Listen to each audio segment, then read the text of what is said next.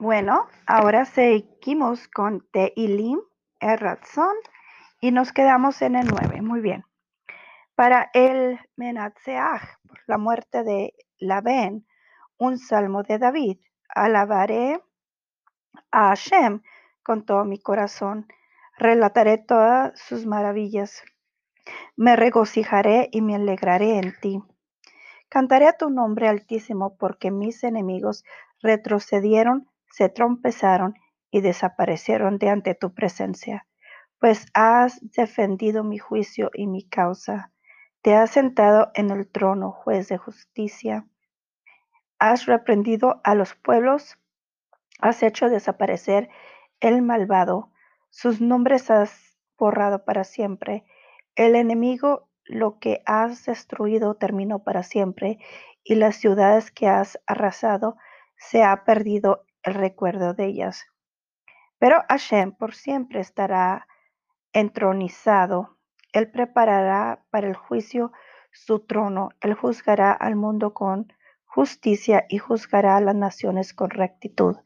Y Hashem será una fortaleza para los oprimidos, una fortaleza para tiempos de sufrimiento y confiarán en ti los que conocen tu nombre.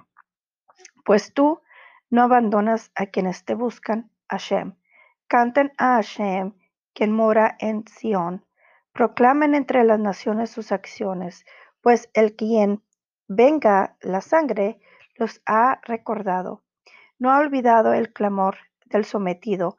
Sé misericordioso conmigo, Hashem. Observa mi aflicción a causa de quienes me odian, quien me levantan de los pórticos de la muerte, para que pueda relatar todas tus alabanzas, para que en los pórticos de Zion queda, pueda regocijarme por tu salvación. Se han hundido los pueblos en el pozo que hicieron en la propia red que han ocultado, quedaron atrapados sus pies. Se hizo conocer a Shem, hizo justicia en la obra de sus propias manos. Quedó atrapado el malvado. Una reflexión para siempre. Volverán los malvados a las profundidades, todos los pueblos que olvidan a Dios.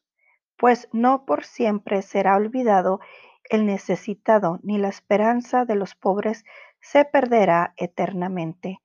Levántate, Hashem, que no se crean fuertes los seres humanos, que sean juzgados los pueblos delante de ti.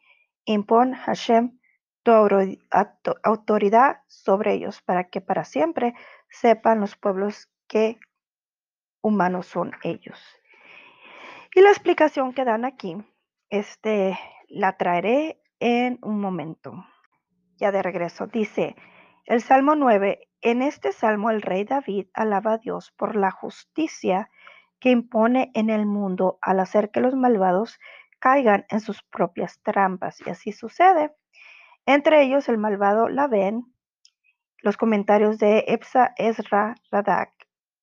Dice que la, opinión de Tunash, citada por Rashi, es que ven era una persona malvada que luchó contra David en aquellos días. Y tal vez él era el rey de un pueblo que oprimió y luchó contra Israel. Seguimos y dice 3.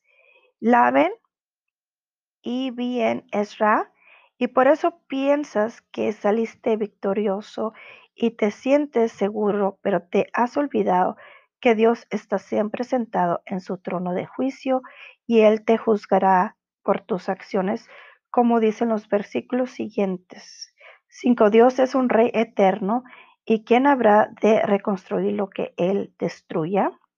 Y seis, de los sometidos te has sentado en este sentado en tu trono para hacer mi juicio y tomar venganza de mis enemigos. Y luego vamos al 7, perdón. Y esto es algo acerca de lo cual debemos reflexionar eh, constantemente para alabar y agradecerle a Dios por ello y para que siempre recuerden que no son Dios, sino solo seres humanos. Y bueno, sí, este veo aquí en este versículo, en, no versículo, en este capítulo de los ah, Salmos, porque hay personas que se creen, se creen Dios, ¿verdad? Y hay que recordar que no es así, que siempre hay que tener a Dios, a Jehová. Yo le llamo Jehová y a Jehová también, Hashem.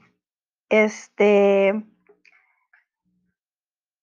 siempre hay que tenerlo primero. Muchas gracias por escucharme.